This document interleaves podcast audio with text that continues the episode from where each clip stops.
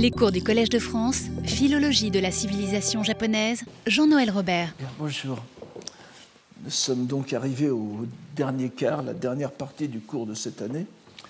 Et il est temps d'aborder le, magnum opus de JN, euh, celui pour lequel il est encore euh, connu de nos jours au Japon, et je dirais presque surtout à l'étranger, en tout cas de, la part des, historiens, des, historiens en général et de ceux qui s'intéressent bien sûr au, Japon.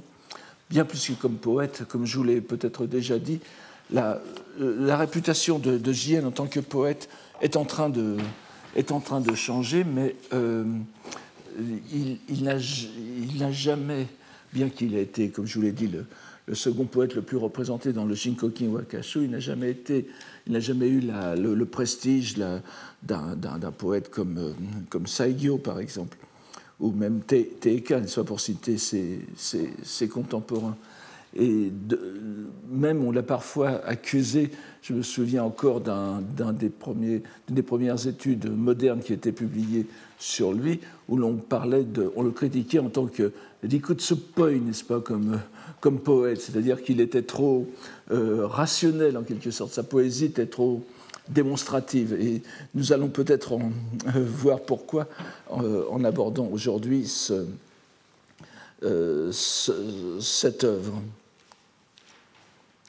D'une certaine façon, je pense pouvoir reconnaître que ce que nous avons étudié jusqu'à maintenant de lui constituait en, quelque sorte une introduction, non pas seulement à ce, à son, à son donc euh, qui est le, thème de ses, de ses, prochains cours, mais euh, à sa pensée politico-religieuse, cette, cette, pensée qui préside à la rédaction du Gukansho. C'est certainement ce, ce Gukansho un, un, ouvrage majeur dans la pensée historique japonaise mais c'est une considération a posteriori, parce qu'il faut reconnaître que euh, son immense prestige appartient plutôt à l'époque moderne, à partir du XIXe siècle. Euh, bien qu'il ait déjà été euh, étudié, recopié avant Meiji, mais sa, position dans l'histoire de la pensée du, Japon et de l'historiographie japonaise vient de, est, est, moderne. Évidemment, comme on l'a bien compris, cette, le fait d'aborder ce texte n'est pas tout à fait euh, euh, neutre de notre part, puisqu'il s'inscrit bien dans ce thème de la philologie japonaise euh, que nous considérons comme un axe fondamental de l'évolution de la civilisation japonaise. C'est dans ce, cadre que nous aborderons son texte. Je ne l'aborderai donc pas d'un point de vue historique, comme historien, mais comme euh, philologue, et en plus philologue au sens où je l'entends, c'est-à-dire la, mise au jour des motivations langagières des auteurs japonais que nous étudions dans leur rapport avec les modèles chinois. Et de ce point de vue, le cas de Jien est éminemment intéressant. L'une des raisons de cet intérêt, du caractère exemplaire de son œuvre, est que nous avons la chance, en général, donc, de pouvoir la contempler se déployant dans plusieurs domaines littéraires, chacun nous donnant une clé de compréhension pour sa vision du langage japonais et les, causes qui le poussent à le, cultiver dans des domaines qui n'étaient pas jusque-là euh, ordinaires pour ce genre d'activité. Nous pouvons donc considérer que le Gukansho est le point d'aboutissement de la, de la vision langagière de Jien et voir la transposition dans le domaine de l'historiographie de ce qu'il s'est efforcé consciemment de faire dans la poésie. Nous avons vu comment l'univers intellectuel de J.N. s'est constitué à partir de plusieurs bases. Il y a bien sûr son origine aristocratique, son appartenance au plus prestigieux clan nobiliaire de l'histoire médiévale japonaise, clan de, n'est-ce c'était un Fujiwara, dont nous avons vu que la légitimité politique son rôle éternel de régence auprès de l'empereur lui avait été divinement dévolu parallèlement à la mission divine de la maison impériale. C'est bien sûr la vision de Jien, mais vous vous souvenez du, passage que je vous ai lu du Senjusho, postérieur à Jien, du XIIIe siècle, où c'était bien cette notion qui était développée. C'était aussi le plus éminent prélat de l'école japonaise, de, son époque et, quelqu'un qui est resté dans l'histoire. qui pouvait s'enorgueillir de ce, cette école, l'école Tendai, donc, qui pouvait s'enorgueillir de se fonder sur l'un des systèmes scolastiques les plus élaborés. Nous avons vu aussi que cela n'était que l'une des composantes de sa vision bouddhique. Les deux autres étaient sa profonde formation dans l'ésotérisme du Tendai d'une part, et surtout, d'autre part, sa foi fervente en l'amidisme, foi fondée sur sa persuasion de vivre, de, vivre à l'époque de la fin de la loi, de Mappojidaya. Et il ne faut bien sûr pas oublier sa piété à l'égard des dieux traditionnels japonais, puisque ce sont eux qui, qui motivent en quelque sorte, qui justifient, qui légitiment la position de sa maison, de son clan. Bien sûr, il serait abusif de parler dans ce cas de piété shinto, comme on le fait souvent lorsque les, les, les, Occidentaux abordent, abordent le, le Gukansho. Car nous avons vu au long de ces années qu'à l'époque de Jien, les kami japonais étaient désormais enchâssés de manière inextricable au sein du bouddhisme, à l'aide du dogme du foncier et du vestigiel, n'est-ce pas, le Honji Suijaku.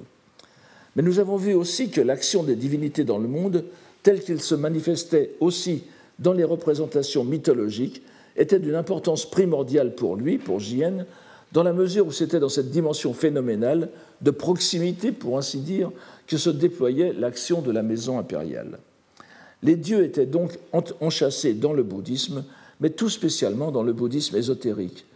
Et nous avons vu comment Jien a élaboré une conception des attributs impériaux qui se déploie sur deux plans, le plan mythologique japonais et le plan symbolique tantrique. Toute cette vision se concrétise dans l'activité poétique de Jien.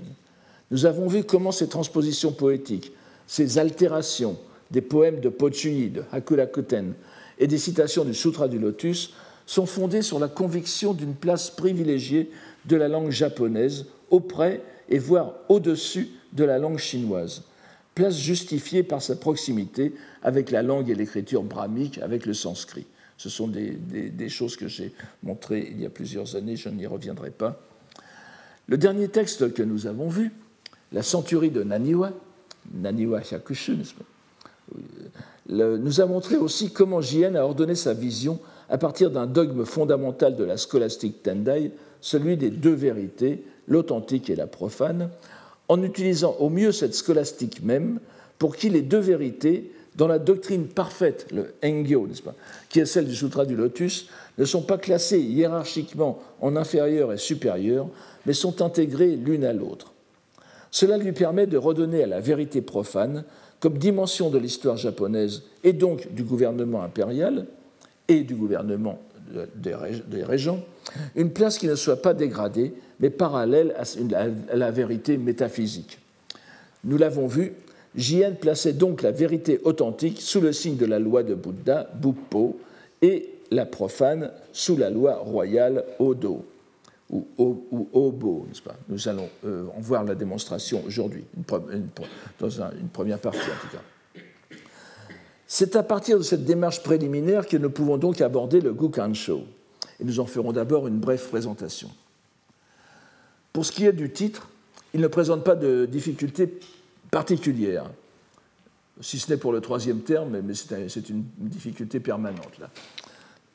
Nous pourrions nous amuser à le traduire littéralement par quelque chose comme les, commentaires d'un mal comprenant, n'est-ce pas? Le, terme très vague de show que nous avons euh, déjà rencontré dans le titre du Senju Show euh, signifie littéralement euh, copie, puis dossier. Le, fait de copier un texte, de recopier un texte, la plupart du temps pour son usage personnel. C'est une nuance faut, dont il faut bien tenir compte. Un usage personnel ou dans un groupe privé, dans un groupe délimité. C'est-à-dire que le show euh, désigne ce qui n'a pas d'usage officiel. Ensuite, on peut le, traduire comme un dossier fait d'extraits de texte pour un usage personnel ou non public, ou bien tout simplement euh, commentaire, n'est-ce pas? Pour ce qui est de, pour ce qui est de la, du, du Gu Kansho, je vous donne euh, comme correspondant, si vous voulez, le, titre de l'un des ouvrages les plus connus de Shinran. Vous vous souvenez de, de, Shinran, considéré comme le fondateur de l'école authentique de la terre pure, le, le, Jodo Shinshu, n'est-ce pas, qui est mort en 1962. Ce texte, le Gutokusho, date de 1255, donc une, trentaine, 35 ans après, 35 ans à peu près après le, le, le et vous voyez qu'il y a le même, le même, le, même jeu de mots, enfin le même, le, même utilisation euh, dépréciative des mots. Gu voulant dire oroka, n'est-ce pas, so, euh, stupide, celui qui n'est pas pourvu de l'intelligence religieuse avant tout. Et euh, toku, euh, alors dans le cas de Shinran, nest pas, toku veut dire euh, chauve ici au crâne rasé comme un, moine. Et pour ce qui est du gukansho, donc ce n'est pas le, ce n'est pas le commentaire d'un tuyau idiot, bien sûr. Vous, dans le, kan qui veut en effet dire tuyau vient de l'expression que je vous donne en, en troisième lieu ici, n'est-ce pas Kuda omote tenho kangao, c'est-à-dire euh, essayer, tenter d'observer, tenter de mesurer le ciel, de mesurer l'ampleur du ciel en le regardant à travers un tuyau qui n'était pas encore un télescope à l'époque, donc ce qui, c'est-à-dire avoir une vision restreinte des choses. Donc euh, euh, que, l'on retrouve évidemment dans des termes comme kanki ou bien kanken, pas, le, ma, ma, vision, mon, avis, etc. Kanken s'utilise encore à l'époque moderne. Donc euh, on ne peut donc pas, on ne peut donc pas le traduire comme les, commentaires d'un mal comprenant, mais euh, on pourrait presque, en démarquant euh, euh, certaines œuvres plus célèbres dans, de ce côté-ci du monde, n'est-ce pas, des notes pour soi-même, n'est-ce pas. Et euh, pour notre cours, je, propose de, l'utiliser, de, le traduire de façon pratique par un simplement essai sur l'histoire. Essai sur l'histoire japonaise. Vous verrez que c'est, après tout, ce que c'est, avec ce que le terme d'essai comporté à l'origine de modestie. N'oubliez pas que dans, les essais de Montaigne, c'est bien aussi un dépréciatif qui est là. Ce n'est pas quelque chose euh, qui, devait. Ce n'était pas le, reflet d'une réflexion euh, suivie, mais simplement donc des, sortes de, de, notes rapides qui étaient pour soi-même aussi au début. Et euh, c'est sur l'histoire japonaise. Alors évidemment, il, faut, bien faire attention. Pas, le, terme d'histoire euh, euh, peut apparaître trompeur puisqu'il ne figure pas dans le titre et, euh, il ne faudra pas faire fond sur, ce, sur cette traduction de essai sur l'histoire pour penser qu'il y avait, que c'était une réflexion décidément sur l'histoire. Mais nous verrons que il y a quand même plusieurs, traits de la présentation de JN qui font que ce n'est pas trompeur de, tout à fait trompeur quand même de le traduire ainsi. Ça ne trahit pas l'esprit de l'œuvre. Nous savons que cet essai sur l'histoire est la dernière grande œuvre de JN. On la date de 1219 ou 1220, avec des ajouts postérieurs destinés, je vous l'ai déjà dit, destinés à mettre le texte à jour après les événements de 1221. Il s'agit donc d'une réflexion sur l'histoire japonaise menée par une personne qui était étroitement appliquée, à la fois comme individu parvenu aux plus hautes charges ecclésiastiques et comme membre de l'un des plus anciens clans associés au pouvoir.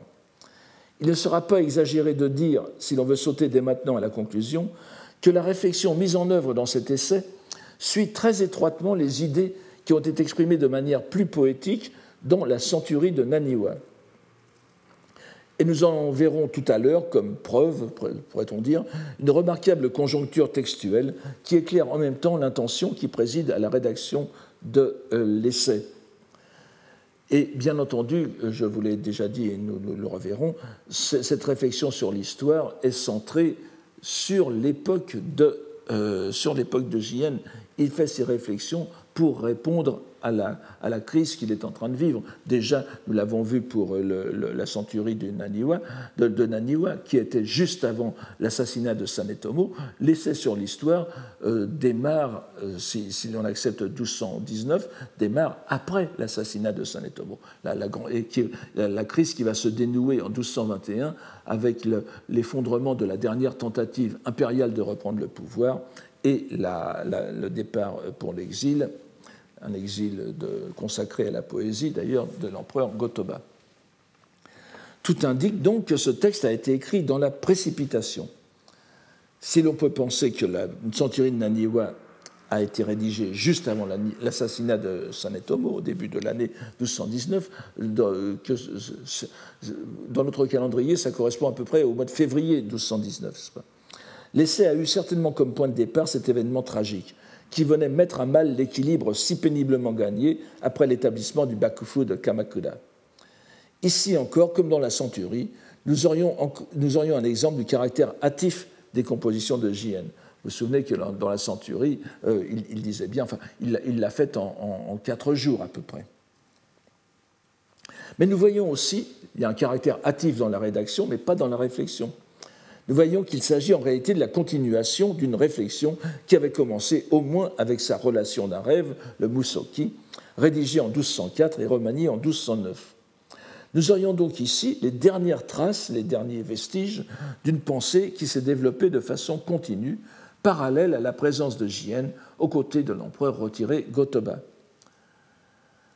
Précipitation peut-être, mais cela n'empêche pas l'ambition du propos. Il est clair que Jien a l'intention, dans cet essai, d'aller au-delà de ce que la littérature japonaise de son époque comportait dans le genre historique. Et cela, nous, le reverrons dans, deux cours, euh, c'est tout à fait euh, démontrable. Il est impossible d'en faire ici euh, même l'esquisse, mais il faut malgré tout en toucher un mot pour une réponse fort simple. Le silence que Jien lui-même entretient à ce sujet, c'est-à-dire le genre historique japonais avant lui, de langue japonaise avant lui. Nous verrons en effet qu'au début du septième et dernier livre, il fait un bref tour d'horizon de, la littérature historique chinoise et japonaise afin de mieux situer son propre travail dans cet horizon prestigieux. Nous en remettons donc à plus tard l'examen, mais remarquons d'emblée que Jien ne prend en considération, en Chine bien sûr, mais au Japon aussi, que les seuls textes rédigés en chinois classique et en sino-japonais. Il ne fait nulle mention des genres littéraires historiques et para-historiques, si vous m'autorisez l'expression, qui fleurissaient au Japon depuis près de trois siècles. Il s'agit d'un genre, si l'on peut me permettre une idée euh, un peu personnelle, que je ne chercherai pas à défendre outre mesure, qui avait été préparé par les grands textes littéraires tels que le Utsuho Monogatari, n'est-ce pas, Utsubo Monogatari, et le Genji Monogatari, qui sont certes des œuvres d'imagination, surtout le premier, mais qui se déroulent dans les milieux de la cour, avec des descriptions de rivalité, certes mineures au regard des textes narratifs historiques, mais qui sont au moins une partie du décor de commun avec eux euh, si, euh, euh, nous pourrions nous amuser à, faire une, sorte de lecture du Genji comme texte historique. Et n'oubliez pas que cela a été fait. Vous vous souvenez de la, réflexion d'un empereur à qui on avait fait une lecture des, premiers, chapitres du, Genji, qui a dit Mais cette dame connaît bien l'histoire. C'est-à-dire que dès le, le, vivant de Murasaki Shikibu, son texte a été il était à la fois lu, comme, euh, vous le savez, dans le Sarashinaniki, un peu comme des livres de la collection Harlequin, maintenant par une petite fille de 13-14 ans, et de l'autre côté, les, des, gens de la cour disaient que c'était une, une, une réflexion sur l'histoire déjà. Donc ce n'est pas aussi euh, absurde que cela. Euh, cela, bien sûr, cette, cette, communauté d'ambiance est, aidée par l'étroitesse du milieu qui est décrit. Que ce soit dans la romance amoureuse ou les querelles de succession, le centre est la cour impériale, Miyako, n'est-ce pas? Et le Daedi est le Miyako, et les divers, clans et intérêts qui s'y affrontent. Il ne, faut, pas non plus oublier la littérature des notes journalières, les nikki en japonais, n'est-ce qui ont préparé les instruments linguistiques appropriés à la description la plus raffinée de ce milieu. C'est pourquoi l'on ne peut dire que le genre des romances historiques ce que je, ainsi que je traduis le terme de Rekishi Monogatari, soit issu du néant. Il est apparu peu à peu au cours des siècles, et l'on constate avec intérêt qu'il prend la suite des six histoires impériales. Voici, voici un bref résumé des, des, grands, des grands, textes. Euh, c'est un terme moderne, n'est-ce pas, le, le, le, le, terme de Rekishi Monogatari. Mais euh, il, il, il, apparaît avec le Eiga Monogatari, qui est, euh, qui est une sorte, on a, souvent comparé euh, d'une part au, Genji Monogatari, il était aussi l'œuvre d'une poétesse, pas, enfin, bon, je, vous donne ici les, idées les plus, les plus reçues en, ce moment. Mais euh, il est intéressant que ce soit l'œuvre d'une poétesse, mais il est centré sur un personnage historique, Fujiwara no Michinaga, n'est-ce pas? Et vous voyez que la première partie euh, suit d'un an la mort de euh, Michinaga. Vous avez ensuite les Okagami, Makagami, Mizukagami. le Mizukagami est quasiment contemporain de Jien. Il a été rédigé autour de 1195. Et ces, ces, toutes ces romances, c'est l'Ekishi Monogatari, qui est un terme moderne, n'est-ce pas? Ce, n'était pas appelé comme cela à l'époque, ont en commun d'être écrits en japonais et non plus en, et non plus en, chinois. C'est-à-dire que, d'une certaine façon, le style, le, style est dans le prolongement des monogatari. Pas? Que, donc, il est bien défini comme, euh, comme un, comme un, comme un genre euh, euh, historique de langue japonaise. Et euh, ce qui est intéressant, c'est qu'il fait suite, ce genre des Lekishi Monogatari font suite, pourrait-on dire de façon presque euh, superposable, n'est-ce pas, à ce qu'on appelle les, six histoires, les six histoires officielles du Japon, les Rikkokushi, qui vont, je, ne, je ne, je ne m'apesantis pas là-dessus, mais qui vont du, qui, vont du Nihon Shoki, bien sûr, de, 720, au euh, Nihon Sandai Jitsuroku de 901 ils sont, ce sont des histoires rédigées en chinois classique, en kambun, et euh, motivées euh, officiellement. C'est le parallèle, en quelque sorte, des, euh, anthologies poétiques sino-japonaises, n'est-ce pas, qui précédaient les anthologies poétiques japonaises. Nous pouvons faire vraiment un parallèle des, des deux. Et vous voyez que le Nihon Sandai Jitsuroku est daté de 901, la mort de Michizane, le grand poète, le grand poète et, spécialiste du, sino-japonais, est de 903, n'est-ce pas C'est les derniers feux de la grande littérature sino-japonaise. Et 905, comme vous le savez, c'est le Kokinshu, c'est-à-dire la première anthologie officielle de langue japonaise. Vous voyez à quel point, dans l'histoire comme dans, la, poésie, euh, nous, voyons un tracé euh, parallèle. Et d'ailleurs, il faudra attendre l'époque d'Edo pour retrouver de grandes entreprises historiques écrites en chinois, n'est-ce pas Le, le, Dai Nihonshi, le, Nihonshi d'un côté, et vous avez aussi, euh, du point de vue non officiel, le, Nihon Gaishi, n'est-ce pas tout, cela, euh, c'est à l'époque d'Edo. Mais euh, après, à partir de l'époque de Heian, ce sont les Rekishi Monogatari qui l'emportent.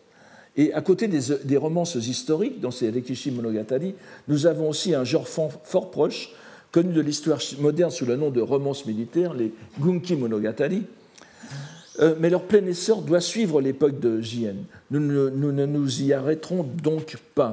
Ce qu'il fallait souligner, évidemment, le, show monkey euh, précède, précède JN, mais il est écrit dans un, dans un style euh, macaronique, n'est-ce pas Nous n'avons pas lieu de, de, nous y arrêter. Le Hogen Monogatari et le Heiji Monogatari sont plus proches, voire contemporains, tout près, tout près de l'époque de, de, pour le Hogen Monogatari et le Heiji Monogatari, mais euh, il n'est pas sûr que ce soit, que ce soit c'est précédé JN. Donc il était normal qu'il n'en parle pas, si vous voulez.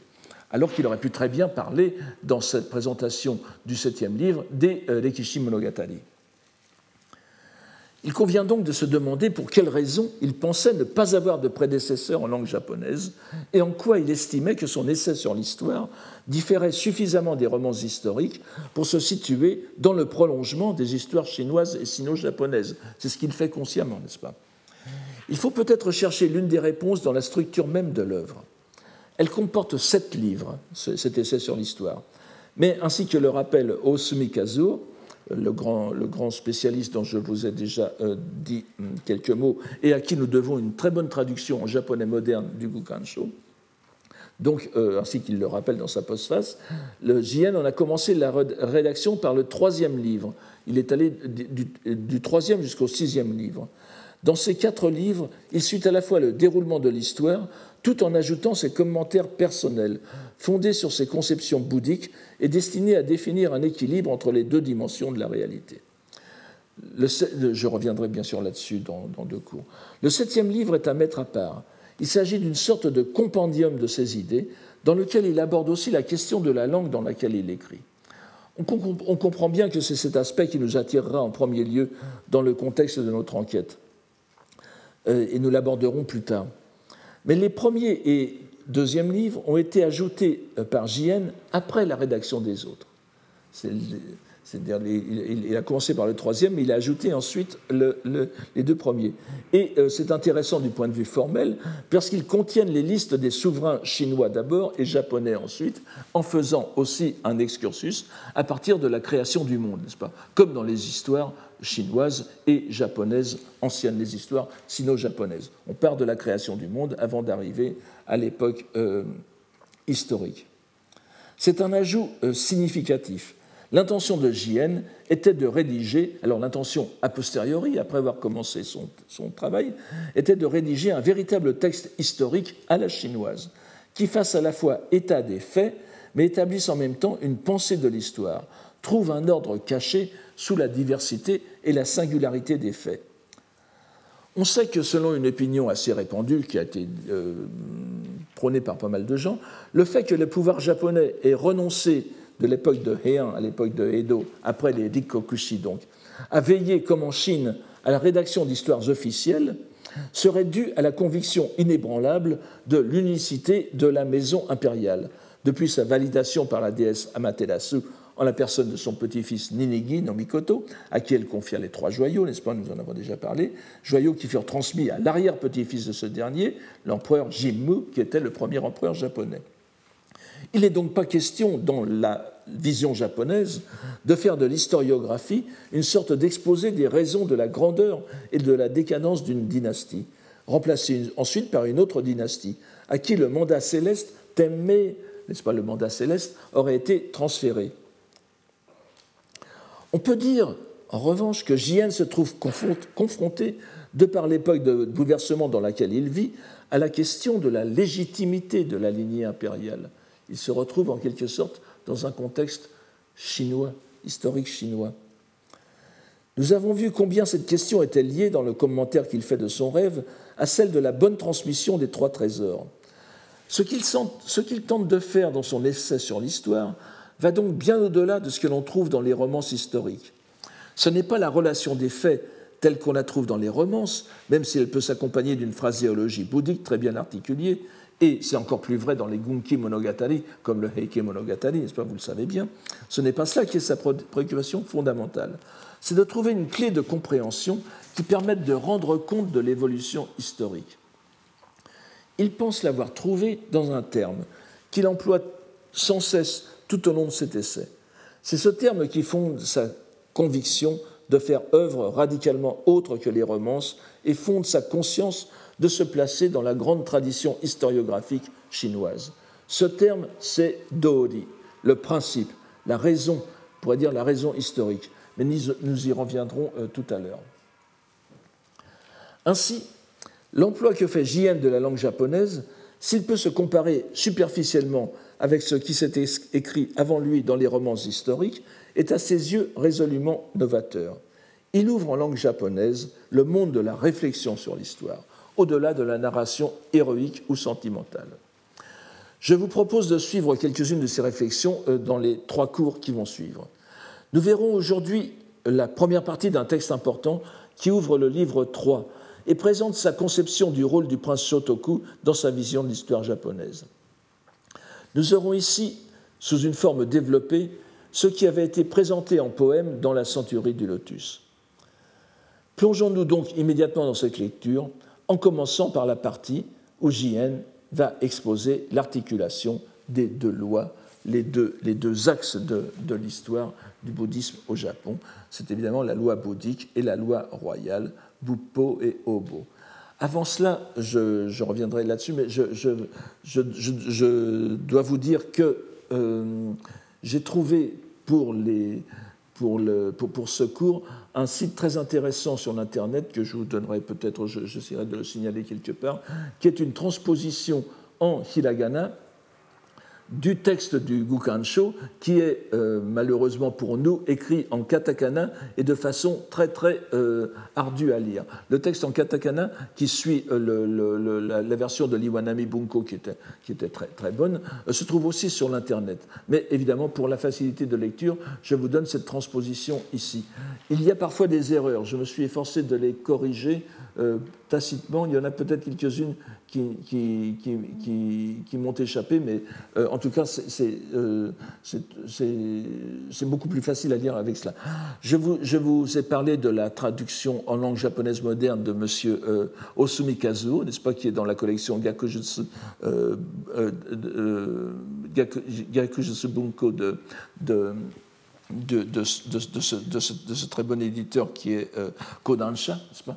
Et vous avez aussi une traduction en anglais euh, de, faite par deux personnes. Je vous donnerai la, référence la prochaine fois. Messieurs, les professeurs Ishida et euh, Richard Brown, euh, publié en 1979 sous le titre de The, Future, The Past and the Future. c'est un, un, une entreprise très intéressante qui est un peu déroutante pour. Euh, enfin, c'était des choses qu'on ne pouvait pas encore faire à l'époque. C'est-à-dire que le monsieur Ishida, qui est un grand spécialiste de. Le professeur Ishida, qui est un grand spécialiste de, du Gukansho, en a fait une version en japonais moderne euh, qui a été traduite par euh, Richard Brown, n'est-ce pas? C'est-à-dire, donc, c'est une traduction d'abord en japonais moderne et ensuite en anglais, mais qui, qui, est quand même tout à fait digne de, confiance, avec beaucoup de, notes, d'annotations. C'est tout à fait intéressant. Vous en trouvez une bonne partie aussi sur, sur, l'Internet. Donc, pour ceux qui veulent approfondir, ils peuvent aller euh, à partir de ça. Vous verrez, j'y reviendrai, que le style de, de, JN est un peu, euh, en prose en tout cas, est un peu déroutant. Euh, je, vais m'efforcer. La, traduction que je vais vous donner suit le texte le, plus près possible pour, euh, alors que ce n'est pas le, monsieur, le, parti pris de traduction de M. Osumi est très intéressant puisqu'il a justement euh, décidé de rationaliser le, texte en le traduisant, c'est-à-dire qu'il remet les, remet les phrases dans, dans l'ordre qui lui semble le plus rationnel. Et les, traductions de Ishida euh, Brown sont elles aussi euh, plus, plus lisses en quelque sorte. Je vous en donne ici quelque chose de plus, littéral pour que vous suiviez mieux sa, réflexion et en même temps c'est le reflet vraiment du mouvement de sa pensée. C'est un texte qui a été écrit rapidement. Donc voici euh, ce, texte que je prends à peu près euh, au premier tiers du, livre 3, n'est-ce pas? Ensuite, Sonogo. Après la transmission euh, du, bouddhisme, Buppo Watari Nadoshite, il devint peu pratique de. Alors là, c'est que l'une des phrases qui, qui, fonde sa réflexion. Il devint peu pratique de gouverner l'empire pour le seul souverain. Kokuo Bakariwa Jitenka. Alors, est-ce qu'il faut lire ici Tenka, Jitenka ou bien euh, Amanoshita o euh, Shiroshimesi ni Fusawashi Gatakute Il devint inadéquat, Fusawashi Kunai, n'est-ce pas? Peu pratique de, pour, le, pour le seul souverain, Kokuo. Euh, JN emploie Kokuo comme synonyme de, de tenno, côté, etc. N'est-ce pas? Et vous allez, il y a parfois un élément de valeur. C'est le terme le plus neutre qu'il est pour désigner l'empereur en japonais. Aussi, alors que le prince Shotoku euh, devenait euh, euh, prince héritier, en réalité, il, devient Togu, n'est-ce pas?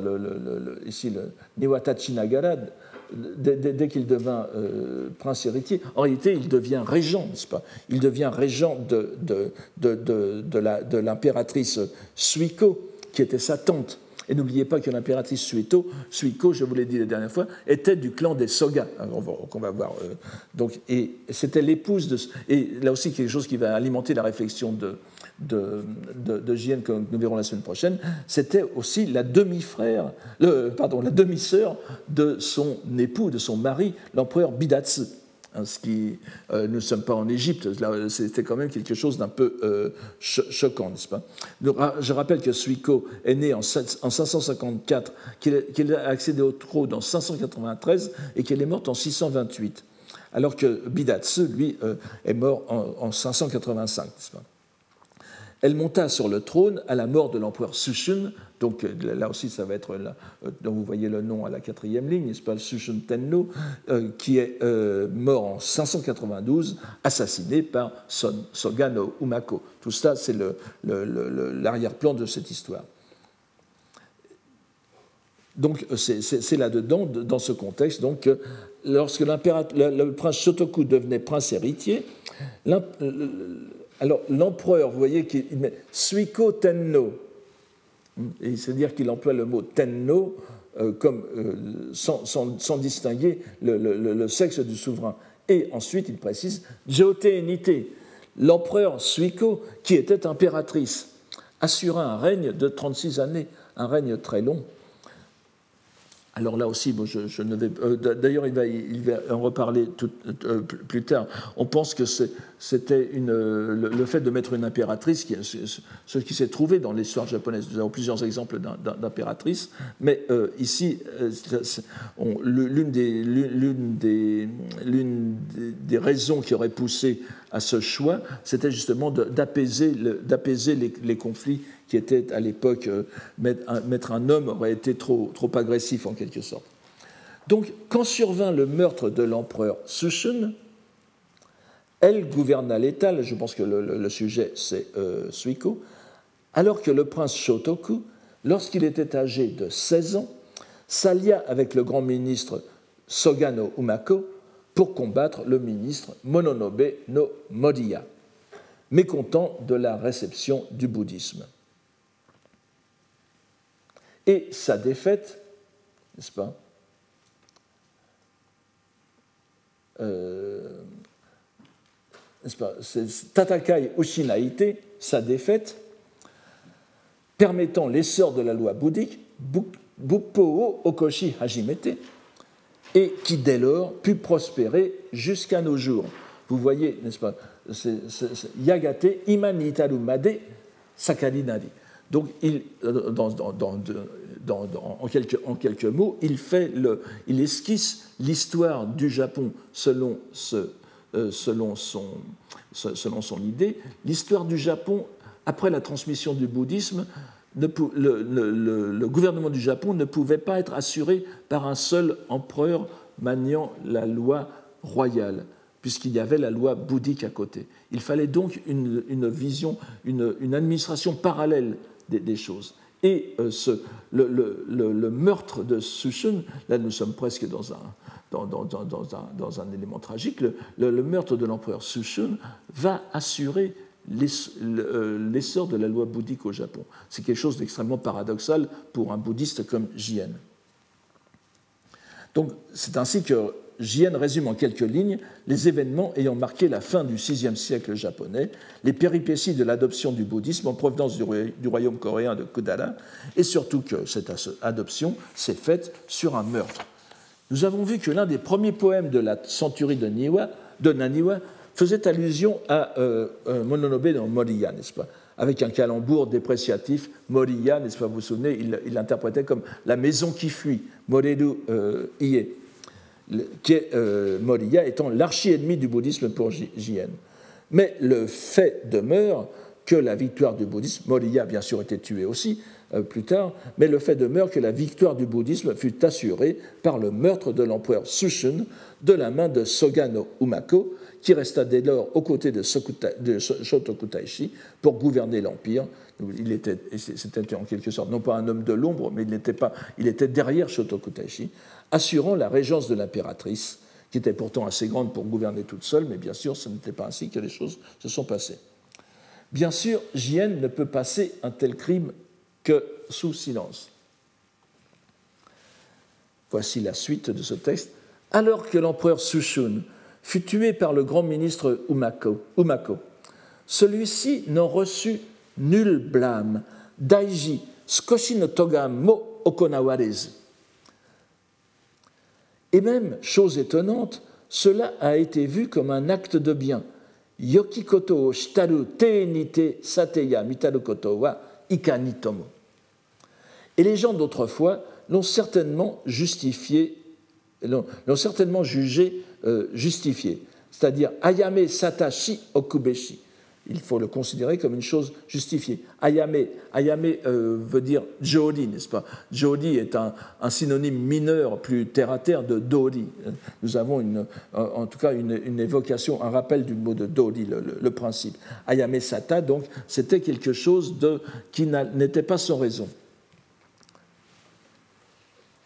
Donc vous avez Mukashi no Shito Koreo Ayame. Euh, Ayame Sata Shi Okubeshi. Et Ima no n'est-ce pas? Mata Koreo Kokoro Ubeshi. Et les modernes doivent aussi le comprendre de cette façon. Au Japon, alors le toji, là, je pense que ça veut dire de, nos jours, n'est-ce pas? Euh, Nihonkoku niwa toji koku o koroshi, koshimae, oui, c'est dit de façon assez crue, n'est-ce pas? Koroshimae la setaru euh, kotowa o kata nashi, n'est-ce pas? Donc, le, de, nos jours, le meurtre d'un souverain est chose généralement inconnue. Ce n'est pas, pas, ce qui se fait d'habitude, n'est-ce pas? C'est même un pays, euh, Kuni, Kuninari, où il est formellement interdit de le perpétrer. Mata, alumajito, shishito. Shishi, euh, c'est l'adverbe shishito est volontiers employé par, euh, par JN, n'est-ce pas? Ce n'est pas très littéraire, mais ça veut dire euh, zetaini kibishiku, n'est-ce pas? Il est formellement interdit de le perpétrer. Il n'y eut dans ce cas que ce souverain est l'empereur euh, Anko. Sur l'empereur euh, Anko, qui, qui, avait été euh, un empereur, dans, la partie semi-historique de l'histoire japonaise du 5e siècle, n'est-ce pas, qui, était mort de, la main du prince Mayua no O, âgé de 7 ans. Euh, que, euh, parce que Anko avait fait assassiner l'oncle de Mayua afin d'épouser de, sa femme. Jien fait une brève euh, digression là-dessus, mais nous la, passons pour revenir au raisonnement de Jien. Alors là, c'est un véritable plaidoyer, n'est-ce pas?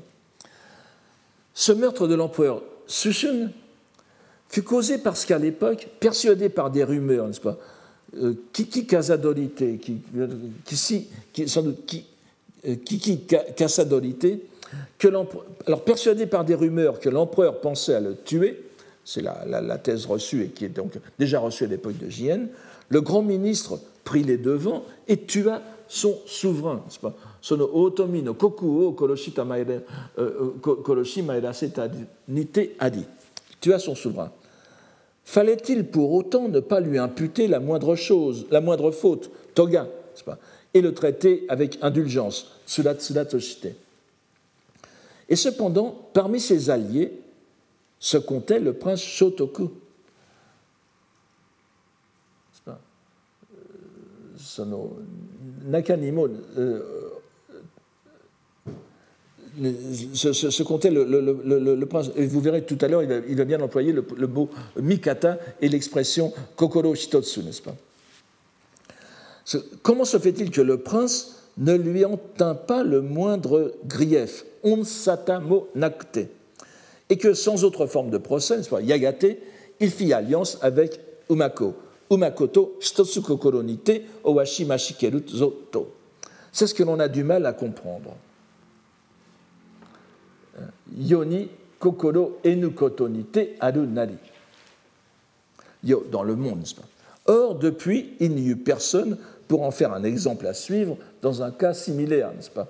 Ce, meurtre exemplaire n'a jamais été considéré. Nous ne sommes pas dans la, somme de saint Thomas d'Aquin, n'est-ce pas, où il, euh, où, il euh, où il, donne la, la et où il justifie le meurtre du tyran, n'est-ce pas? On n'est pas du tout dans le, même, contexte. Cela ne s'est pas répété. Le plus plus de la dernière ligne signifie simplement que c'est répété, n'est-ce pas? Tsuya tsuya tonashi.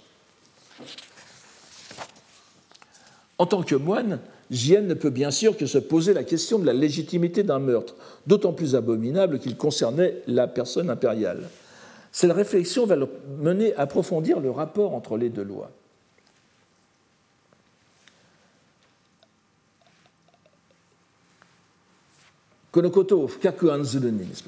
À y réfléchir plus profondément. C'est lui, c'est Jien, vous, vous, avez vu depuis son journal du rêve, sa, relation du rêve, n'est-ce pas?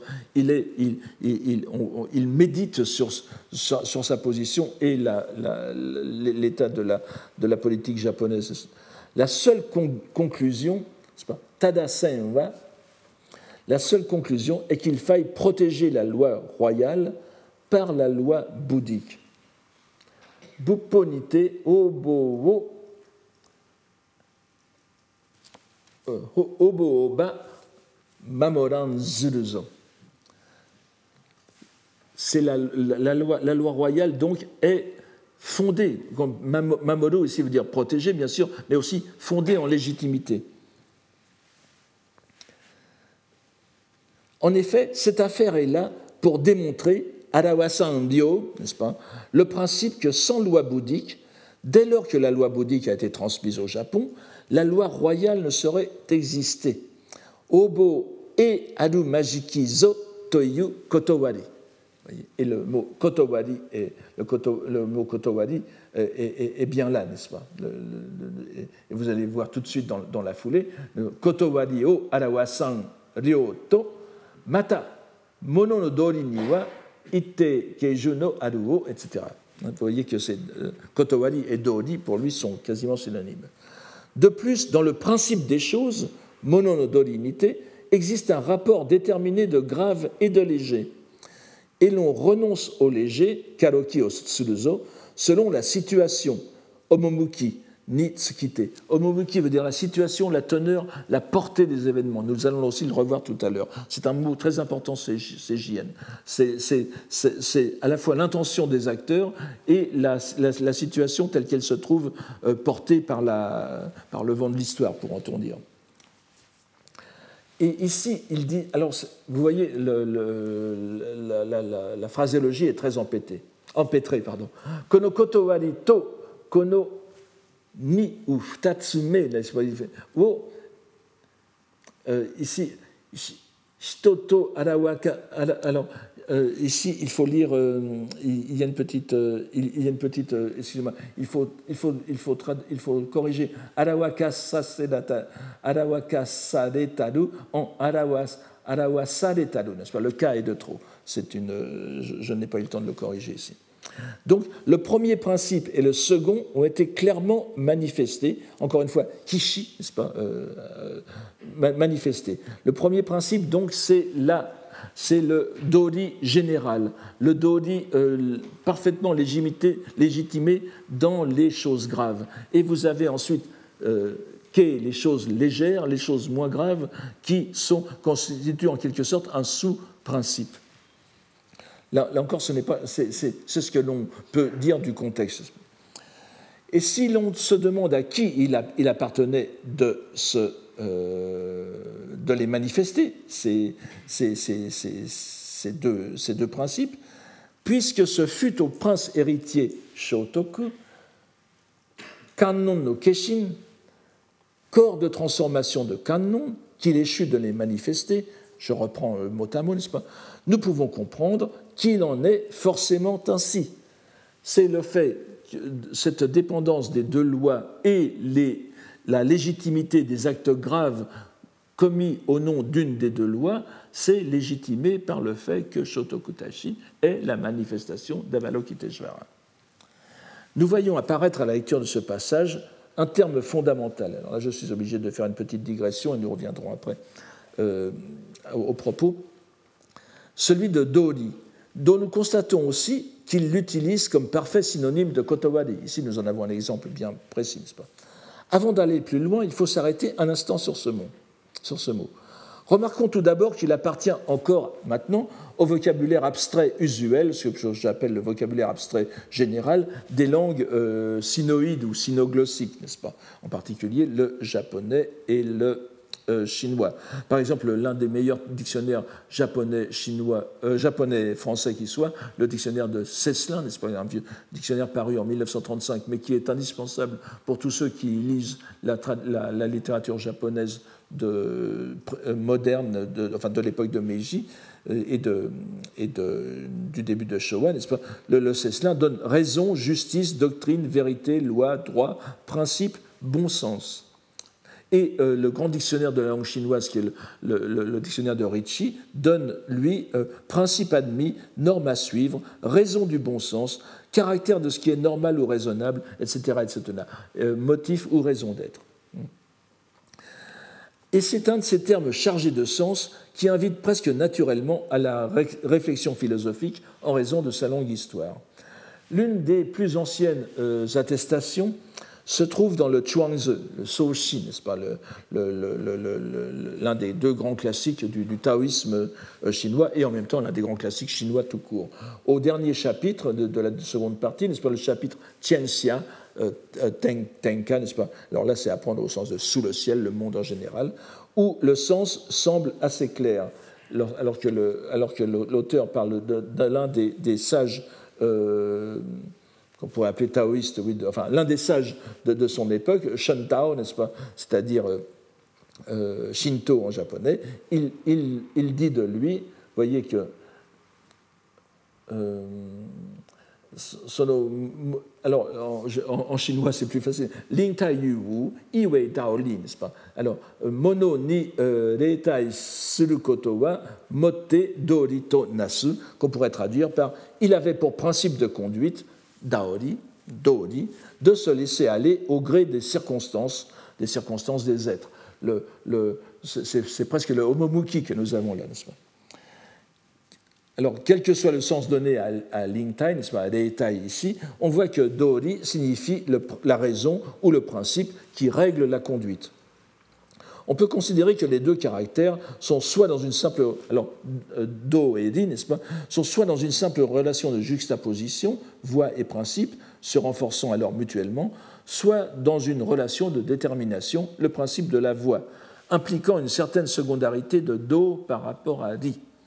Bien évidemment, cette relation peut changer selon le contexte, selon le, euh, pardon, selon le, selon le, contexte, n'est-ce pas? Euh, Le même terme est aussi souvent utilisé pour la traduction de textes bouddhiques, le, terme de Doli. L'un des euh, Loki classici en est le Sutra du déliement des profonds mystères, le Geijin Mitsukyo, euh, que je vous donne ici, et qui est repris dans le traité des terres, des des maîtres du yoga, le Yoga Shijilon, n'est-ce pas, ou Shichilon parfois utilisé, qui est qui est le qui, est l'un des textes euh, qui sont des textes très cultivés dans l'école Hosso, n'est-ce pas? Hosso-shu, qui n'est pas le, Tendai, bien qu'il ne soit pas inconnu du, Tendai, surtout le Yoga Shichinon, mais euh, ce, sont, euh, ce, sont quand même des, des, des, des, textes assez connus et on peut, on peut vraiment penser que on peut vraiment penser que le que que JN était au courant. Et vous voyez que dans, les, deux textes, un peu plus, euh, les deux textes distinguent quatre daori, n'est-ce pas Quatre modes, quatre modes d'être euh, par lesquels on peut appréhender les choses. C'est-à-dire c'est la, façon à la fois dont euh, les choses se conduisent et en, en, donnant une prise à la réflexion. Et vous voyez que ces, quatre modes d'être, le, premier c'est le kandai dori, n'est-ce pas, qu'on pourrait traduire par le relatif, et chez certains commentateurs, donc le, mode d'être relatif, et chez certains commentateurs, cela est associé aux deux vérités, la, vérité authentique et la vérité euh, profane, vulgaire, n'est-ce pas.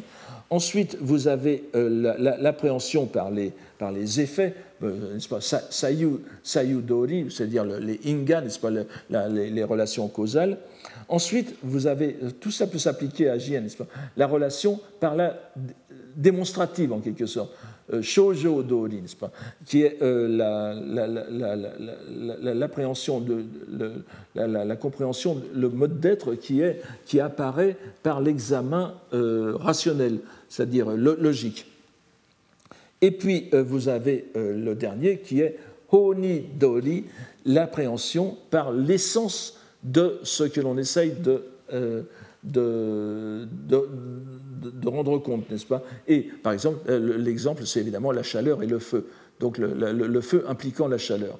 Et ce Honi, vous allez le voir, nous allons le retrouver d'un certain côté dans un instant. Nous l'avions déjà vu, mais je reviens là-dessus.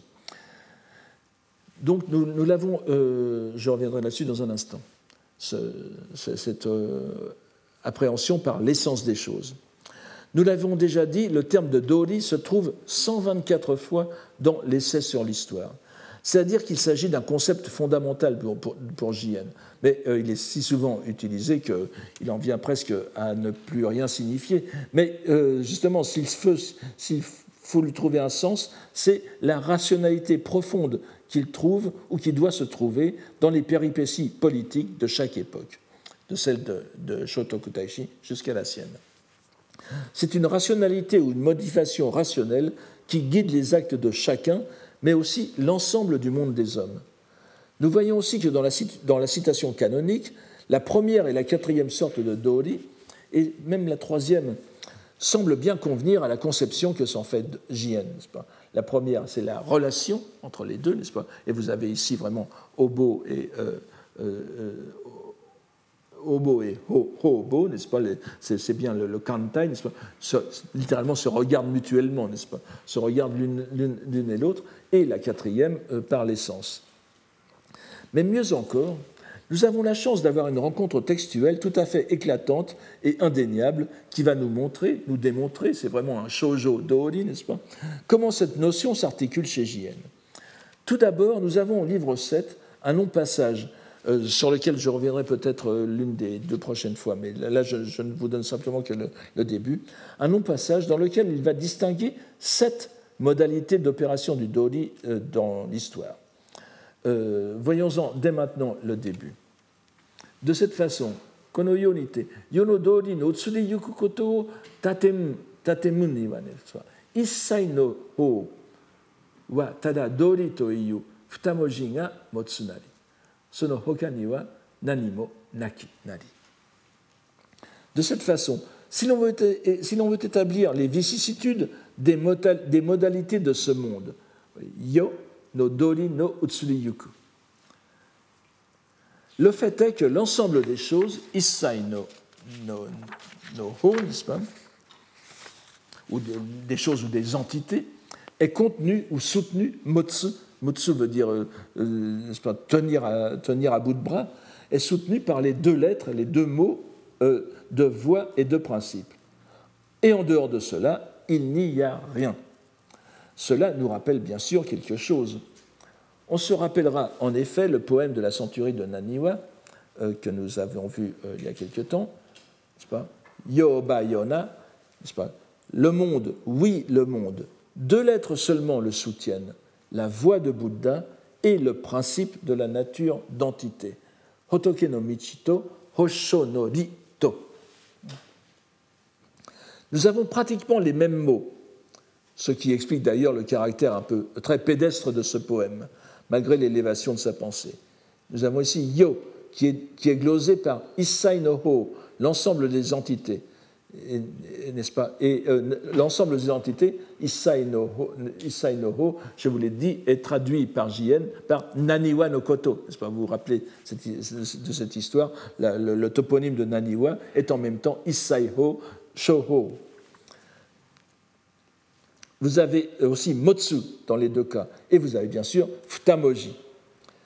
Mais ce qui nous a tout particulièrement intéressé lorsque nous avons vu ce poème, ce sont les ajouts ou les gloses que Jien donne dans, le poème, donc aux deux caractères Do et Ri, qu'il considère comme juxtaposés. Do, c'est la voix de Bouddha, ce n'est pas n'importe quelle voix, ce n'est pas le Do normal qui est la conduite des hommes. Hein. Euh, et euh, le, le, Ri, ce n'est pas non plus le, ce principe des choses que l'on trouve dans la voie, dans, euh, le monde ordinaire, c'est, c'est, c'est, la dharmata, n'est-ce pas? L'essence même des choses, c'est-à-dire ce qui relève du monde le plus, le plus élevé. Et il est difficile de penser qu'en employant le terme de Hosho Nori, comme ici dans ce poème, Jien n'est pas à l'esprit le quatrième des Dori qui est dans le Geji Mitsukyo et du Yuga Shichinon, n'est-ce pas, le Honi no Dori, le, le principe de d'essence. Nous sommes donc autorisés euh, à penser que ce terme fondamental, omniprésent dans son essai euh, sur l'histoire, soit légitimé aux yeux de Jien pour expliquer les vicissitudes historiques dans la mesure où elles s'appuient sur un principe directement relié à l'essence des choses il voit donc l'absolu derrière le phénoménal. Et on peut même se demander, alors là c'est une, euh, une, hypothèse qui va gagner à être approfondie, mais elle ne pourra être approfondie que par l'étude des grands commentateurs du Tendai japonais du IXe siècle, qui feront le lien entre les deux, époques. On pourrait rapprocher cette idée de la de la phrase de Kukai dans son, dans Shoji Jisogi, euh, n'est-ce pas? La, la, la, vérité, la, réalité des, des, graphèmes et des phonèmes, n'est-ce pas? Euh, euh, Ji étant synonyme de Monji, comme nous avons ici, où il est dit que les lettres, les, Bukai no Monji wa Shinjitsu Nari, les lettres du plan de Bouddha, n'est-ce pas, l'ultime, l'ultime euh, dimension des, dix mondes. N'oubliez pas que nous sommes aussi dans cette vision chez euh, JN, vous vous en souvenez. Le, donc les, graphèmes du plan de Bouddha, c'est-à-dire ceux qui révèlent directement le Hosho, hein, le, plan de, le, plan de Bouddha, c'est, aussi le Hokkai, c'est-à-dire le, Dharma Dhatu, hein, eh bien, ils sont réels Shinjitsu. Vous voyez que nous avons une, une idée très proche. Mais revenons à, l'exposé sur Shotoku. Dans le monde de l'histoire, de l'histoire phénoménale donc qui est le nôtre, Jien distingue deux dimensions, deux qualités du principe. Le, le, Dodi, donc, il y a Ke-chu, le léger et le grave. Nous pourrions aussi parler de principal et de secondaire, ou mieux, en revenant à nos deux vérités, de l'authentique et du vulgaire.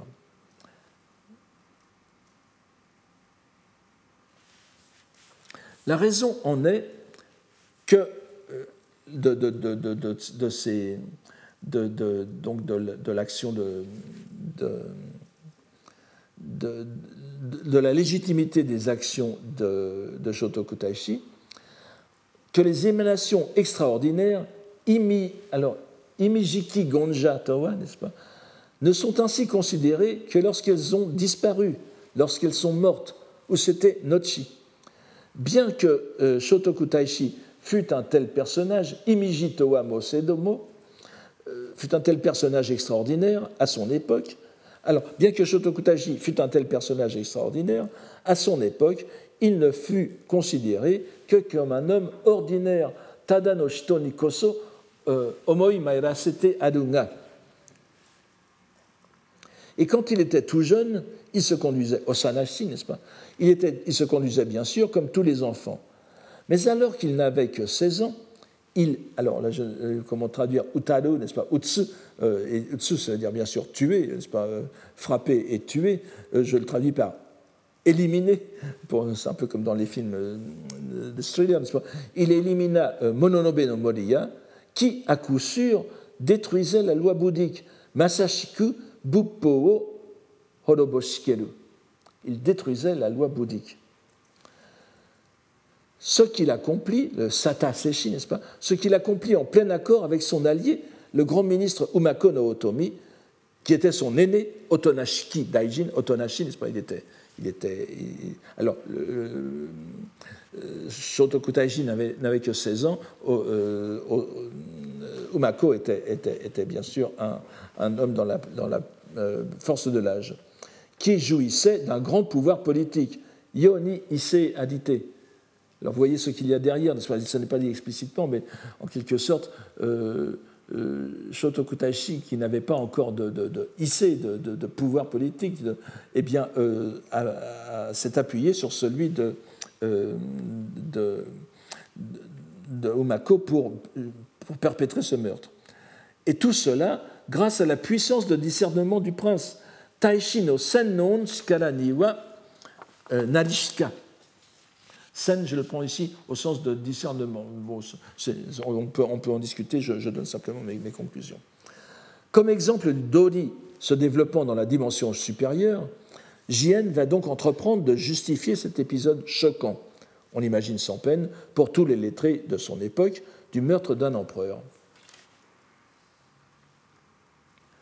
Ce grand ministre Umako était à l'évidence le modèle, n'est-ce pas, du grand ministre converti au bouddhisme. Alors qu'un tel, alors je, suis la, phrase un peu euh, très parlée de Jien, alors qu'un tel ministre, c'est le, complément d'objet direct, un souverain dépourvu de toute vertu, ce sont des choses extraordinaires, Skoshimo Tokumo Owashimasazu, un, un souverain Kokuo, dépourvu de toute vertu, et qui n'était monté sur le trône que parce qu'il était le fils de l'empereur Kimmei, eût cherché à le tuer, et il est assez normal qu'un souverain monte sur le trône parce qu'il était le fils de l'empereur qui le précédait, n'est-ce pas? Umako, le grand ministre, de, par, la force de sa foi en le bouddhisme, n'est-ce Buppo Shinjitaru Shikaranite, se débarrassa, Ushinai d'un tel roi, Kakaruo, très dépréciatif, avant que lui-même ne fût tué, légitime défense. Telle est la seule portée de l'événement. Vous voyez qu'ici intervient le mot omomuki. Tada kono omomuki nari. Tel était l'ordre des événements. Il n'y a pas à chercher d'autre chose. Une sorte de légitime défense euh, mais si c'est l'empereur qui cherche à tuer le ministre, il est en général accepté que c'est l'empereur qui a raison, n'est-ce pas? Mais ici, non, c'est le, contraire. L'empereur n'ayant aucune vertu personnelle. Toku, le, toku de Shotoku aussi, n'est-ce pas? Ainsi donc, Saraba, prétendre que cela serait arrivé parce que l'empereur aurait détruit la loi bouddhique dans notre royaume comme le, ferait, le faisait Moria, cela ne se peut faire. C'est pas? Solewa et Sa'adu Majiki Nari, une sorte d'interdiction morale. On ne doit pas penser que l'empereur Sushun a été tué parce qu'il menaçait la loi bouddhique. Ce n'est pas la loi royale qui interfère sur la loi bouddhique. Pour Shotoku, euh, je vous accorde que c'est tiré par les cheveux, mais pour Shotoku Taishi, le meurtre de Sushun n'est pas du tout la même chose que le meurtre de Moriya. Ce sont sur deux plans différents. Faire de la loi de Bouddha et de la loi royale, il nous l'explique pourquoi, des adversaires directs, Hitahata no kataki ni nashite, et prétendre que c'est la loi de Bouddha qui l'aurait emporté. Buppo kachinu to iwan koto wa, kaerite buppo no tame kizunari et prétendre que la loi de Bouddha l'aurait emporté revient au contraire à faire tort au bouddhisme. Ce n'était pas, pas, pas l'opposition des deux lois ici. Nous sommes vraiment sur deux domaines différents. Et voici la conclusion de Jien, qui nous apparaît euh, d'une fort, habile casuistique, digne d'un autre ordre religieux que le sien, n'est-ce pas? C'est plutôt jésuite que Tendai. Euh, voici ce qu'il dit.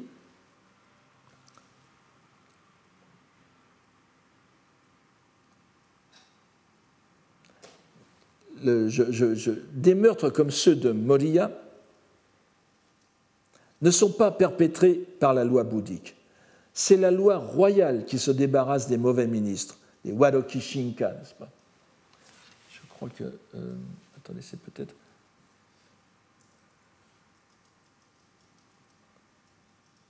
Excusez-moi, il y a une partie qui a, sauté ici. En tout cas, donc, je, ne vous donne. Je ne vous donne euh, des meurtres comme ceux de Moria ne sont pas perpétrés par la loi bouddhique. C'est la loi royale qui se débarrasse des mauvais ministres, Wadeki Shinka, car ils détruisent les joyaux qui favorisent la, loi royale, n'est-ce pas? C'est Obo no tame no takara o horobosu yuenari. Car donc, les mauvais ministres ne sont pas mauvais ministres parce qu'ils ne sont pas bouddhiques, c'est parce qu'ils ils portent atteinte à la loi royale afin d'établir le principe correct, n'est-ce pas?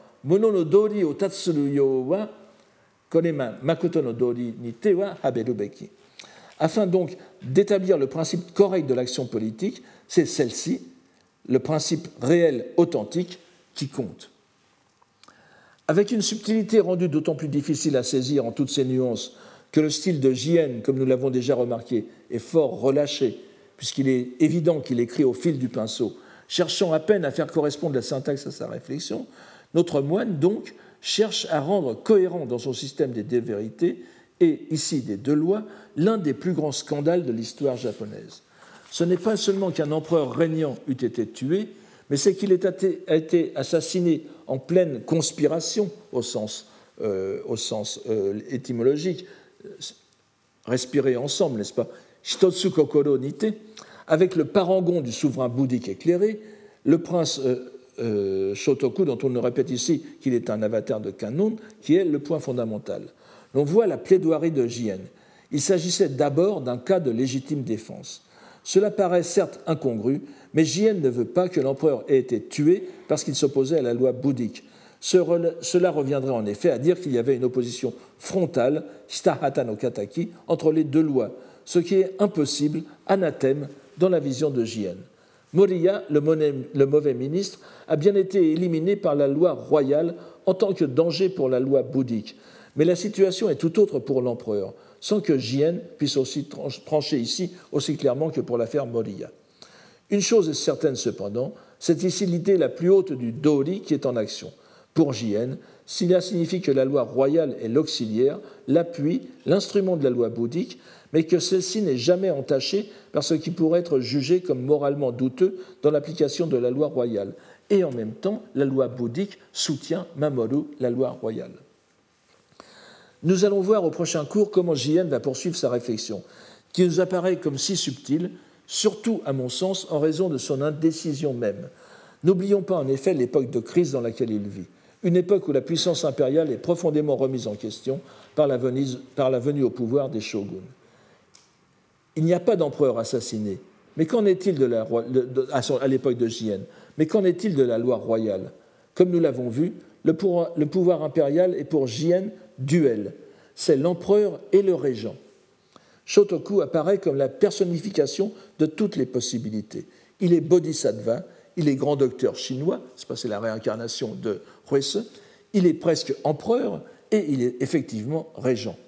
On comprend pourquoi notre moine, en ces temps si troublés, retourne sans cesse ses actions, même les plus troublantes, en y cherchant l'explication et la justification de ce qu'il vit lui-même. Nous poursuivrons donc au prochain cours notre examen de ce que Jien trouvait du principe dans son enquête historique. Merci beaucoup pour aujourd'hui. Retrouvez tous les contenus du Collège de France sur www.colège-2-france.fr.